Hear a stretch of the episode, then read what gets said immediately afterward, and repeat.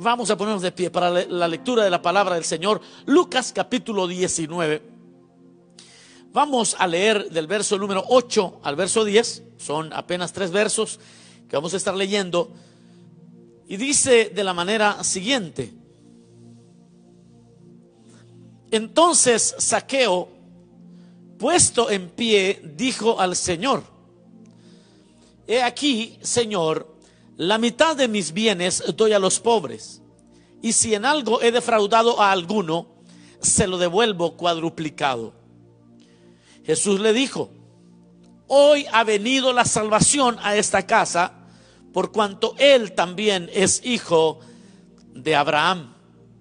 Porque el Hijo del Hombre vino a buscar y a salvar lo que se había perdido. El último verso dice, porque el Hijo del Hombre vino a buscar y a salvar lo que se había perdido. Amén. Tenga la bondad de sentarse allí en su hogar.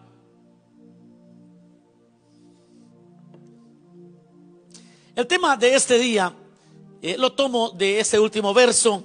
En las últimas palabras que el Señor menciona es lo que se había perdido. Eh, no dice a quienes se habían perdido, sino lo que se había perdido. Hay algo que el hombre perdió y ese algo es lo que del Señor hoy nos va a hablar de qué es esta, esta cosa que, que, que se perdió. Realmente, mis amados hermanos, quiero comenzar diciendo que el engaño, el engaño más efectivo que el enemigo ha hecho es sin lugar a duda eh, el, el hacer al hombre un total irresponsable de sus actos. Ese es el engaño más grande. El engaño más grande es cuando el hombre eh, no enfrenta una responsabilidad y comienza a justificar cualquier, eh, cualquier error, cualquier forma de vida, estilo de vida, culpando de repente, pueden culpar a sus padres, otros pueden culpar al sistema. Bueno, el, el engaño más grande que el enemigo, o más efectivo, voy a decir, que el enemigo le, le da al hombre, es ese engaño que el, el hombre no es responsable, que él eh, realmente solamente es una víctima de todo lo que sucede a su alrededor. Pero como todos sabemos, Dios hizo al hombre responsable de su creación. Cuando Dios hizo al hombre, lo hizo responsable de todo lo creado. Y en Génesis capítulo 1 usted va a encontrar el, el propósito por qué Dios hizo al hombre. Lo hizo para que el hombre señorease, para que dominase, para que guardase el, el huerto, para que lo cultivase, es decir, que tuviera el dominio de todo lo creado y puso al hombre como responsable, como regente, como responsable de, de, su creación, de lo que Dios había hecho. Ahora, ¿qué sucedió en el Edén?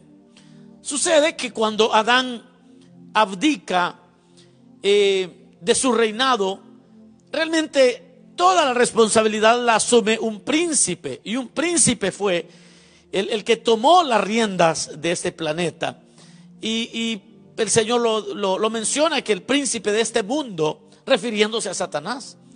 Porque en el momento que el hombre hace ese canje, en el momento que el, el, el hombre eh, se convence de que él es una víctima, que, que, el ser humano es una víctima y que solamente eh, está respondiendo a, a las condiciones miserables que le rodean, en ese momento ha caído totalmente en la trampa, en esa mentira que es la más grande y más efectiva que Satanás tiene. Porque es precisamente lo que Adán hizo. Adán abdicó a su reinado y luego un príncipe tomó, tomó responsabilidad y desde entonces Adán se convirtió en un gobernado en lugar de ser un gobernador. Adán comienza a vivir una vida así literalmente siendo gobernado en lugar de ser el, el, que dirija el destino y, su, y su vida. Adán se convierte y el ser humano entonces desde el pecado se convierte, su, su entorno lo gobierna. Y eso es lo que ahora vemos. Hoy el hombre es gobernado por su entorno, es gobernado por sus emociones. Bueno, y realmente eso, una vez que alguien entra ya en ese, en ese camino, es bien difícil poder entender el mal o, cómo superar un problema, porque mientras el individuo no se hace responsable, tampoco puede analizar ninguna ninguna manera de salir de sus propios problemas. Por eso es que en el Evangelio, mis amados hermanos, el Señor vino a predicar el arrepentimiento. Cristo vino, a, Juan lo predicó, pero luego Cristo también. Cristo predica el arrepentimiento. Habla de nacer de nuevo. Porque es precisamente en el arrepentimiento donde el ser humano comienza a asumir una vez más la responsabilidad que un día tuvo. Aquella responsabilidad que originalmente Dios le había entregado. Por eso cuando alguien se arrepiente, fíjese que sucede algo. Y es que tiene necesariamente que ser llevado por el Espíritu Santo a la convicción de pecado. veamos esto. Cuando, cuando alguien se arrepiente, no, no es una cuestión de que eh, hay un como un sentimiento y entonces eh, me equivoqué. No, no es así. Realmente es una guerra espiritual. Realmente es algo que el Espíritu Santo debe convencer al individuo y, darle convicción de pecados. Pero, pero ¿qué es bíblicamente la convicción de pecado? ¿Qué es convicción de pecado? Convicción de pecado aquí ya nos habla acerca del abandono de esa idea. Por favor, pongan atención a eso. Es el abandono de esa idea de culpar a otros por su condición. Es cuando el hombre, el, el cuando, cuando el Espíritu Santo viene y convence de pecado, es cuando uno mismo ya, ya, no, ya no pone excusas. Cuando uno mismo asume una responsabilidad. Cuando uno comienza a decir realmente, eh, no, no es posible. Yo, yo, yo necesito a un Salvador, yo necesito a Cristo. He fallado, he pecado. Y en eso de, de asumir la responsabilidad, en el arrepentimiento, pero es el Espíritu Santo el que lo va convenciendo y lo va convenciendo a uno y lo va convenciendo a uno. Hasta que uno abandona eh, aquella idea que uno es como es por, por culpa de otros. E, eso es realmente la convicción de pecado. La convicción de pecado se entiende como la comprensión de tu plena responsabilidad ante Dios. Uno puede, hermanos, cuando, cuando uno se siente que ha fallado y uno se da cuenta que ha fallado quizás porque le causó un daño, un dolor a, a alguien más. En este caso, a la familia, vamos a pensar. La persona que cae en la cuenta que ha hecho sufrir a sus hijos, a su, a su esposo en el caso de la mujer, cuando, o a la esposa en el caso del hombre. Y entonces el hombre se siente sorry, se siente mal por haber, eh, por haber causado el daño. Pero eso no es arrepentimiento porque la persona lo que siente es remordimiento, siente que está, está haciendo las cosas mal, pero todavía no ha llegado el Espíritu Santo para traerle la plenitud de lo que es la responsabilidad, pero porque la, la convicción de pecado lo que causa es una comprensión de su plena responsabilidad delante de Dios. La convicción de pecado lo que produce es la búsqueda del perdón por todo lo cometido. Entonces, cuando llega el arrepentimiento, sucede que la persona ha dejado de debatir, ha dejado de pensar que él es como es o ella es como es, a causa de lo que los demás le hacen.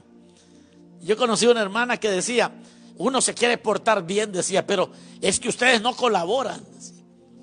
Es decir, que esta persona tiene como la idea de hacer bien las cosas, pero todavía está atrapada en el engaño satánico de que usted únicamente responde a lo que los demás hacen. Por eso le digo que este es el engaño más efectivo que Satanás le da a las personas. Pero esta hermana así decía. Y uno se quiere portar bien, pero ustedes no colaboran. Solo, solo imagínense. Ahora, fíjense que aquí hay algo importante. Ya voy a ir a la porción. Porque en la porción vamos a encontrar, y quizás la mayoría conoce, no quise leer toda la, toda la historia, pero en la porción aparece un hombre bajito de estatura que quiere ver a Jesús y ha oído acerca del mensaje de Jesús, eh, conoce de los milagros de Jesús, siente la curiosidad natural, pero también él está consciente que Jesús es una autoridad y también está consciente que él predica el perdón de pecados. Y algo ha llegado ya al corazón de este hombre. Pero él quería conocer a ese hombre tan espectacular llamado Jesús, que hablaba del perdón de pecados. Y entonces para poder verlo, siendo él bajo de estatura, él decide subirse a un árbol. Se sube a un árbol para verlo pasar.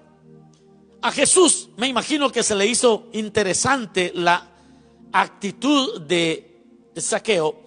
Y entonces eh, lo, lo, voltea a ver y conociendo o, viendo como la fe de aquel hombre, el interés de aquel hombre, en ese momento el Señor le dice, saqueo, baja, date prisa porque te voy a visitar, voy a estar en tu casa.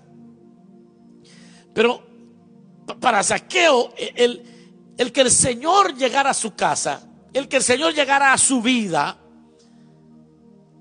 se convirtió en algo que le revolucionó el corazón, la vida entera. Y ahí es donde Saqueo dice las palabras que hoy leímos en el verso 8. Aquel hombre tiene un arrepentimiento y da frutos de un arrepentimiento y hasta cumple con lo que la ley decía. Porque cuando alguien defraudaba tenía que pagar con, con, cierta medida.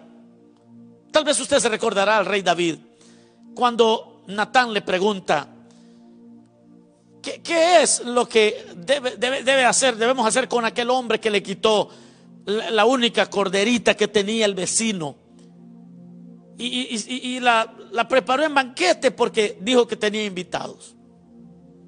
David enojado dijo que pague cuatro tantos, porque había defraudado totalmente a su prójimo.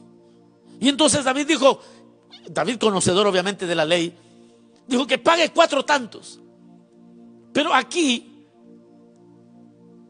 vemos que Saqueo, también alguien conocedor de la ley, en su arrepentimiento, él dice, si he defraudado a alguien, se lo devuelvo cuadruplicado.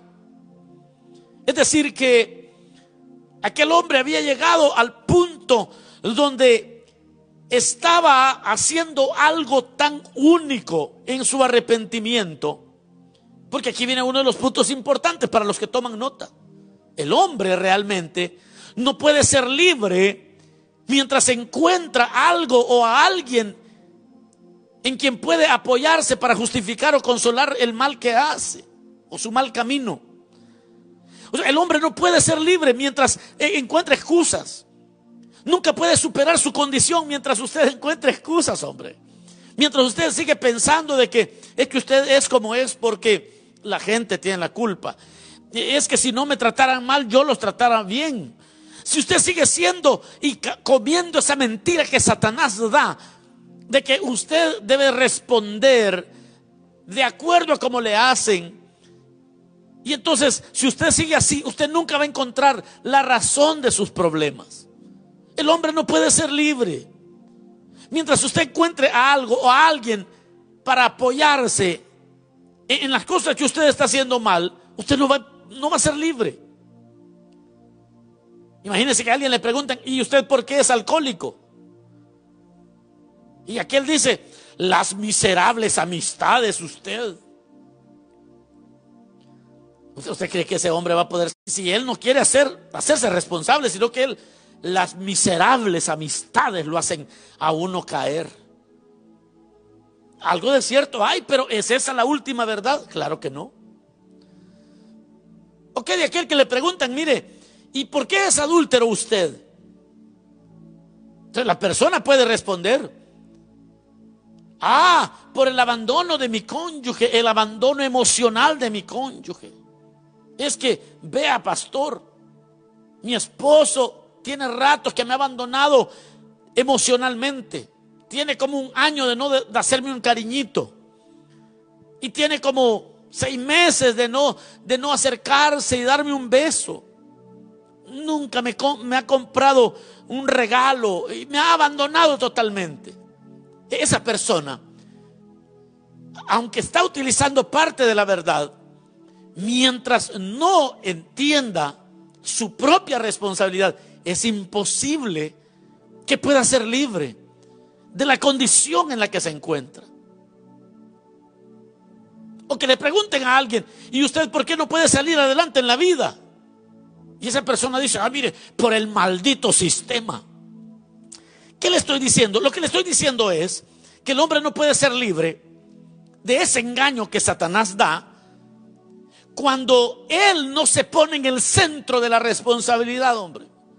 Cuando el, hombre, cuando el ser humano no se pone en el centro de la responsabilidad, sino que siempre culpa a la religión, culpa al, al diablo. Algunos que, miren hermano, nunca superan sus mañas porque el diablo, hermano.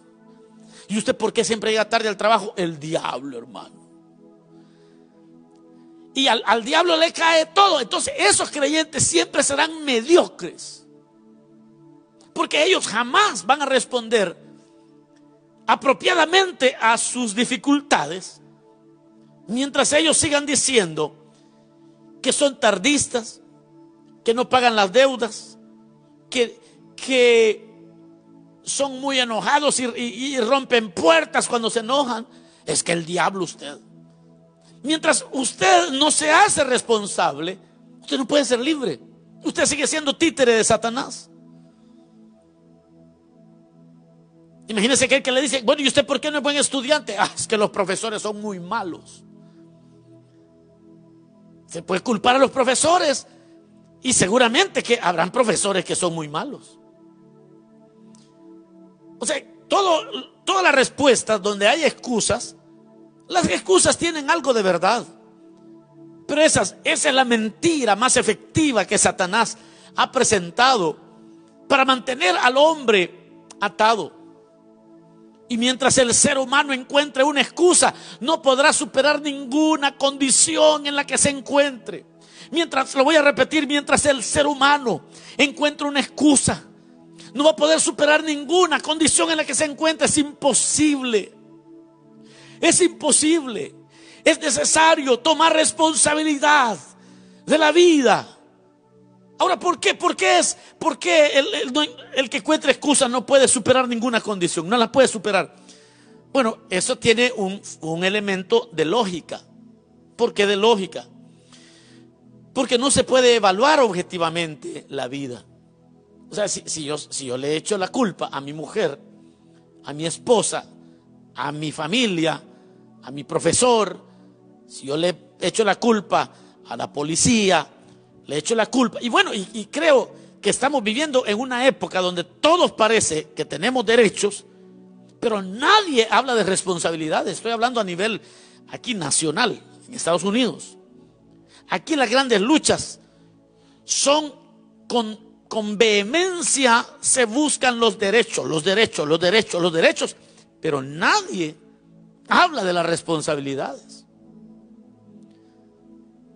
Y mientras eso siga así, e-, este mundo va de mal en peor. El hombre irá de mal en peor. Pero, pero vuelvo al, punto. El, el, elemento lógico de que mientras el ser humano encuentre una excusa no podrá superar ninguna condición en la que se encuentre es muy sencillo. ¿Y cómo puede evaluar objetivamente su propia vida? No puede. No puede porque no va a encontrar la solución porque aunque la solución la tenga al alcance de la mano, él o ella está mirando hacia otro lado. Él o ella está, está pensando que es por aquello que le pasan las cosas, aunque aquí lo tenga al alcance de la mano la solución. Entonces es es un elemento lógico. Ahora, y si no se puede evaluar la vida apropiadamente, entonces no se encuentran, obvio, no se encuentran las soluciones reales. Todas las soluciones que se van encontrando son soluciones eh, buenas, pueden ser buenas, pero no son reales. Usted puede, puede decir, mire, es que yo tengo eh, un problema de enojo. Pero es que, es que la gente es muy boba, la gente, yo no, no, no, no tolero a la gente que es así, así y así. Bueno, mientras usted siga pensando que es a causa de la gente que usted estalla, usted jamás, aunque usted puede arreglar su condición, no, no lo va a poder hacer porque todavía no está evaluando objetivamente su vida y por lo tanto no está encontrando soluciones reales. No sé si tiene sentido lo que le estoy diciendo. Ahora, esa causa de esa mentira, de esa mentira de que la culpa es de todo el mundo, es esa causa de esa mentira que aquellos que fuimos hechos, creados por Dios para dominar, hoy parecemos títeres. E-, esa es la causa que aquellos, eh, esa mentira, esa mentira, una vez uno cree que eh, es que es por lo que me hicieron, es por lo que me, maltrataron, es por esto, por lo... Si uno acepta eso, es imposible que arregle sus propios problemas. Y uno se vuelve un títere. Porque uno no puede pasar la vida diciendo es que mis padres se divorciaron. Es que al profesor no le caigo bien. Ay, es que este país es racista. Es que el jefe tiene preferencias. Es que me hacen la vida imposible. Por eso soy odioso. Por eso soy esto. Por eso soy lo otro. Todo eso es una excusa que usted jamás podrá superar. Porque usted debía, dominar y yo, todos tenemos que dominar. Fuimos hechos para dominar. Pero si, si, si, pensamos que la responsabilidad es de otros y si otros son los que me, me presionan los, los botones, ¿verdad? They push my buttons. Y ahí están los, botones. Y es que me, sacan de casillas. Entonces quiere decir que usted es un títere. E, es un títere. Y nos hemos convertido tristemente en títeres de nuestras emociones. Sí, señores, escucharon bien. Y, yo sé que se quedan calladitos ayer los que están en la casa, ah, porque quizás hoy temprano se estaban peleando, ¿eh? Por favor, después que termine la predicación, no platiquen del tema porque se va a armar un pleito. Así que dejen que el Señor haga la obra, vayan a acostarse tranquilos. Porque nos hemos vuelto títeres de nuestras emociones. Nos domina el enojo, nos domina la envidia, nos domina la soledad, cualquier emoción nos, nos sobrecoge y eso nos domina. Nos volvemos títeres de, las personas, de nuestros superiores, de nuestros iguales, de nuestros subalternos. Y, al final somos títeres, somos títeres. Yo recuerdo una vez una de mis hijas, eh, pasé por ella, eh, ella estaba en high school y entonces pasé por ella y, la vi que, venía frustrada, frustrada. Y le digo, ¿todo está bien? Y me dice, eh, vengo enojada porque el profesor o la profesora, no recuerdo bien, dijo que el examen lo haríamos en grupo y luego que lo terminamos nos dio una F a todos porque copiamos y entonces estamos enojados porque ella dijo que era en grupo y luego vio que las mismas respuestas teníamos y entonces nos dio una F a todos. Y entonces ella estaba indignada. Yo también me indigné. No me gustó lo que, lo que la profesora o el profesor había hecho. Así que al principio le dije, déjame, voy a hablar con ella mañana. y voy a llamar, voy a hacer una cita, voy a hablar con ella. Eh, yo sentí que ella se tranquilizó, mi hija se, se tranquilizó porque la había escuchado. Pero luego, más tarde, creo que más tarde o el siguiente día, yo le hice una propuesta, le digo, mira hija, aquí hay dos maneras de hacer eh, esto, de, de lidiar, de enfrentar, de encarar esto. Está la manera fácil, the easy way, y está la manera no difícil, pero la manera correcta. The easy way, la forma fácil es que yo vaya y hable con la maestra. Y le haga ver que ese, esa no es una buena manera de lidiar con las frustraciones que seguramente la maestra tiene. Porque pues con adolescentes en high school también no es fácil. Y yo puedo hacer eso, le digo, pero si tú quieres yo lo hago. Pero yo te propongo otra opción. ¿Qué te parece si en lugar de ir a abogar para que se corrijan estas cosas, ¿qué te parece si mejor te pones a estudiar arduamente y redoblas el esfuerzo y en el siguiente examen le sacas una A o una B, pero una nota alta para contradecir la falacia de que sacaste una F. La F es lo más bajo. Es una failure, es una falta total. Y entonces a ella, yo recuerdo que le di, casi siempre les doy unos speeches a mis hijas, que yo les, les predico a diario. Pero yo le dije, mira, no me gustaría que mis hijas, o que nadie realmente, tenga la mentalidad de que saqué una F por culpa del profesor. No quisiera que crecieras con esa idea. No quisiera que crecieras pensando que eres víctima y que tu futuro académico está en las manos de un simple maestro y que no está en tu capacidad de estudiar duro. No, no es, es el camino de ningún ser humano que que es sensato. No ese es el camino. De ir, de, andar culpando a medio mundo. Eso no es desarrollo. Eso no desarrolla a nadie. Eso de, culpar a otro, de que el papá vaya a defenderte. Aunque yo con gusto voy. Puedo ir, pero ¿y qué si le, le, damos una lección a esta señora? Y, y mi hija me dijo, me gusta eso, me dijo, lo hizo le sacó buena nota, terminó sacándole todo el año buena nota. Y allí se comprobó que aquella F, la única que tenía F era la profesora.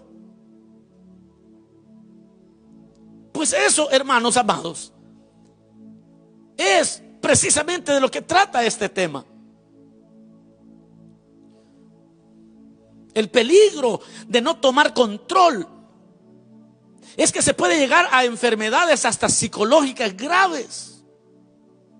Porque una vez uno ya mordió el anzuelo de que eh, eh, ellos me hacen así, es que muchos me molestan, es que hablan mal de mí, es que eh, en las redes sociales me atacan, Ay, es que el bullying que me hacen es muy cruel. Una vez usted come esa basura, usted no se recupera, usted no logra salir adelante. Si usted no toma responsabilidad de su vida, es imposible que usted resuelva sus situaciones.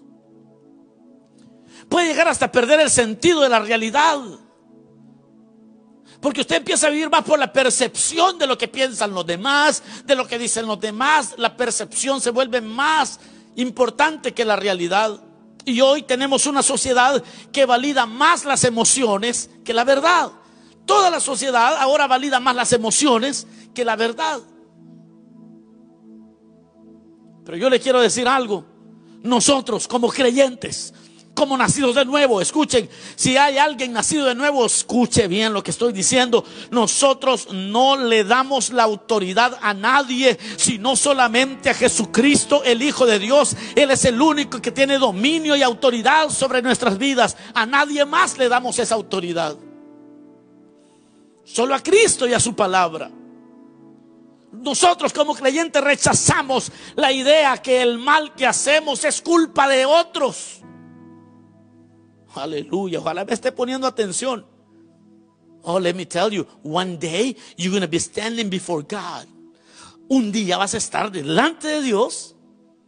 Un día vas a estar delante de Dios y Dios, le cuento, le cuento que tiene una mirada que examina lo más profundo. Es una mirada como de fuego. Examina hasta lo profundo del pensamiento, de las intenciones. Una vez un joven, yo, era líder de célula, le estaba invitando a la, reunión.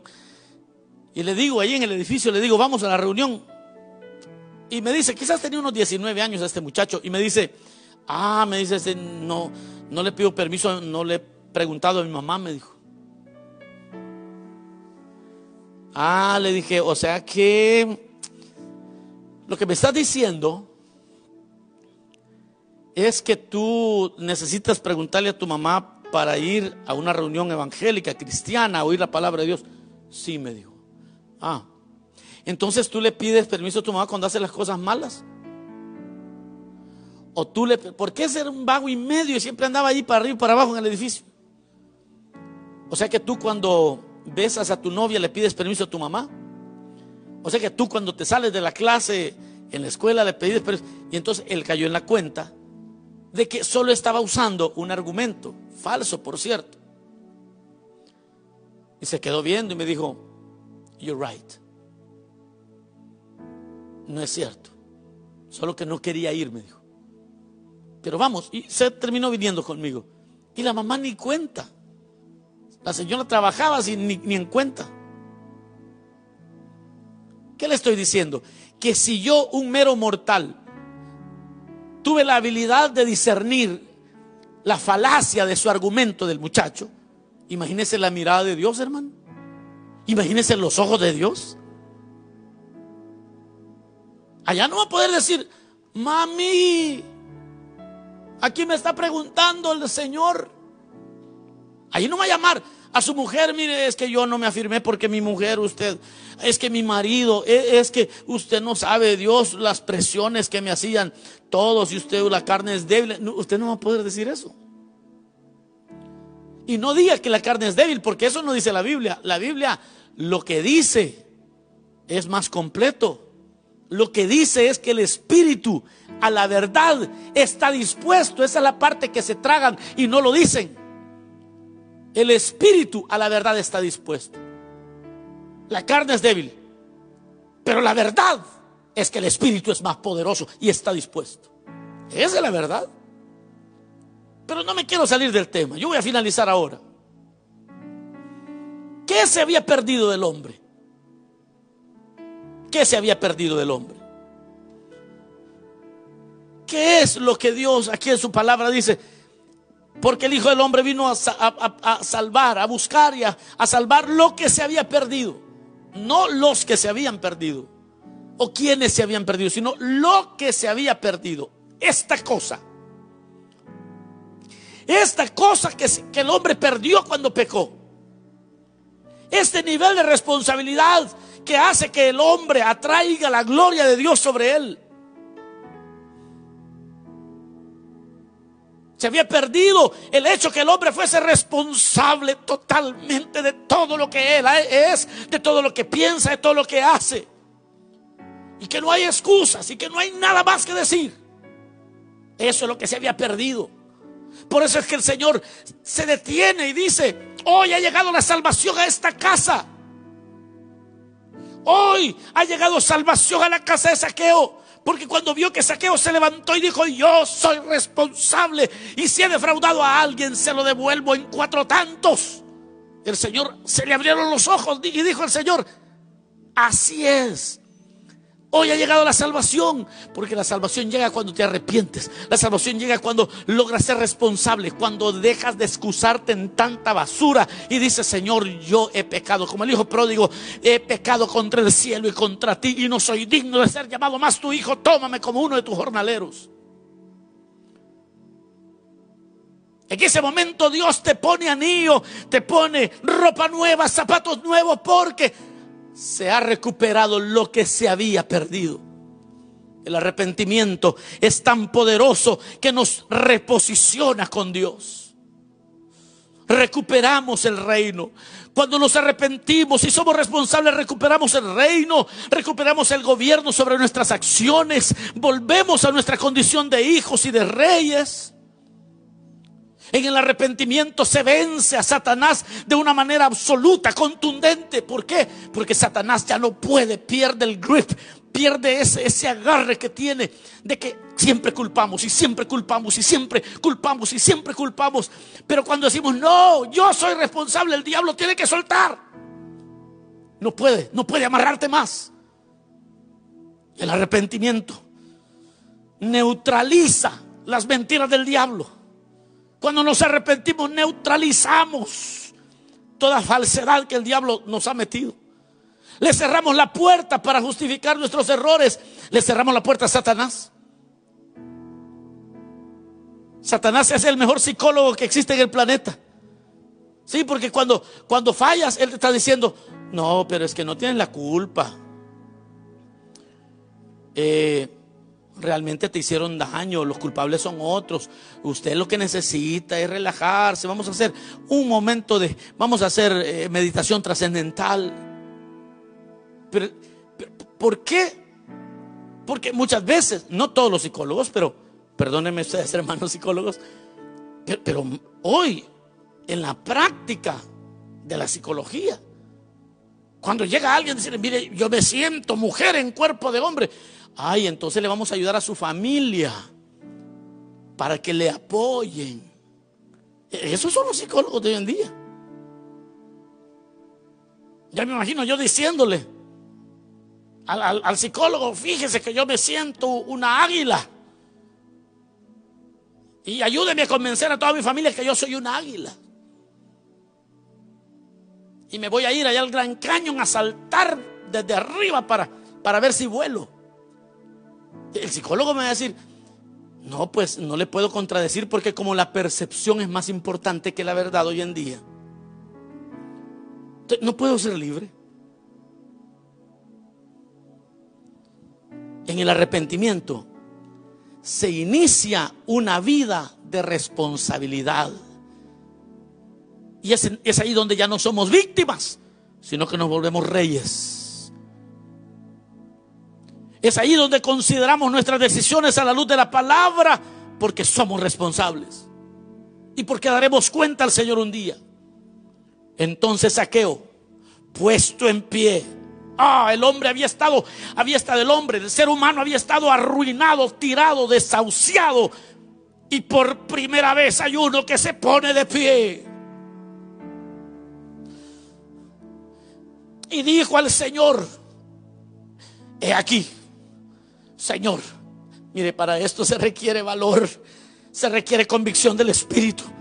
He aquí, Señor, la mitad de mis bienes doy a los pobres y si en algo he defraudado a alguien, se lo devuelvo cuadruplicado. Soy responsable. No, señor saqueo, pero, pero si el sistema permite que usted haga esa clase de negocios. Mentira, yo soy responsable. No, pues sí, pero como dijo un político, si yo me metí bancarrota varias veces porque ustedes el sistema así, así lo permite. No es cierto, usted es responsable de las mañas que tiene. Pero mire, don Saqueo, pero realmente todos lo hacen. Si todos son unos bandidos, ¿y usted para qué va a devolver? No, estoy de pie para decir que soy responsable. Ya imagino el psicólogo diciendo a don Saqueo, don Saqueo, no. Usted no es el culpable, la sociedad. Usted es el resultado de toda la sociedad, porque así es la sociedad. Saqueo dijo, no, no, no. Yo soy responsable. Y cuando Jesús oye eso, Jesús le dijo, hoy ha venido la salvación a esta casa, por cuanto Él es también hijo de Abraham. Porque el Hijo del Hombre vino a buscar y a salvar esa verdad que se había perdido, esa responsabilidad en el corazón del hombre que causa el pecado se perdió. Hoy cuesta. Ahora alguien en la casa, los muchachos eh, tumban un vaso y uno les pregunta, ¿qué pasó? Ellos no dicen, yo quebré el vaso, ellos dicen, se quebró el vaso. Es toda una mentalidad maldita. Se quebró. ¿Cómo que se quebró? Agarró patitas y se quebró y se fue y se quebró. Y aquí el Señor se encuentra saqueo, dispuesto para ponerse de pie y decir, no, enough is enough. No más excusas. It is what it is. Aquí estoy. Y voy a hacer lo que se requiera. Yo soy responsable. Y el Señor dijo, eres salvo. Todo el que se arrepiente tiene que llegar a un momento donde tiene que dejar de, de excusas. Cuando pares tus excusas vas a ser libre. Vamos a cerrar nuestros ojos un momento. Cierra tus ojos. Dile gracias Señor por tu palabra. Gracias Cristo por lo que tú nos hablas hoy. Ahora Señor, muchos vuelven a ti, se reconcilian contigo. Muchos regresan a ti. Perdona sus pecados. Muchos hoy se están levantando como se levantó Saqueo y dejan de buscar excusas de toda índole. Y están en este momento en sus corazones rechazando las excusas más absurdas y muchas que ellos solos se han creído, ellas solas se han mentido y las hacen a un lado y toman responsabilidad. Perdona sus pecados hoy. Límpianos. Señor, porque tú viniste a buscar y a salvar eso que se había perdido. Eso que Adán desde el principio, cuando entró el pecado, dijo, la mujer que me diste fue la que me dio de comer esa irresponsabilidad. Ahora perdona, salva, restaura en el nombre de Jesús. Gracias Cristo. Amén. Y amén.